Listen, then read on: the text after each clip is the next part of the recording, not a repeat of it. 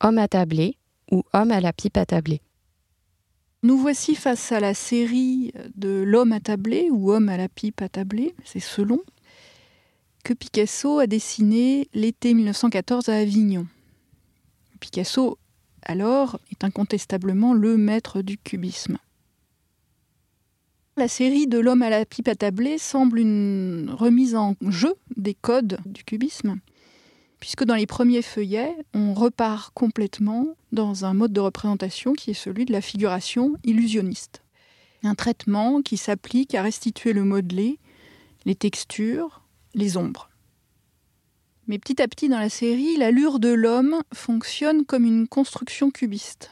Elle est alors décrite en plan géométrique et on note que le chapeau demeure cependant comme un indice de la réalité, tout comme un élément de menuiserie ou encore un petit nuage de fumée.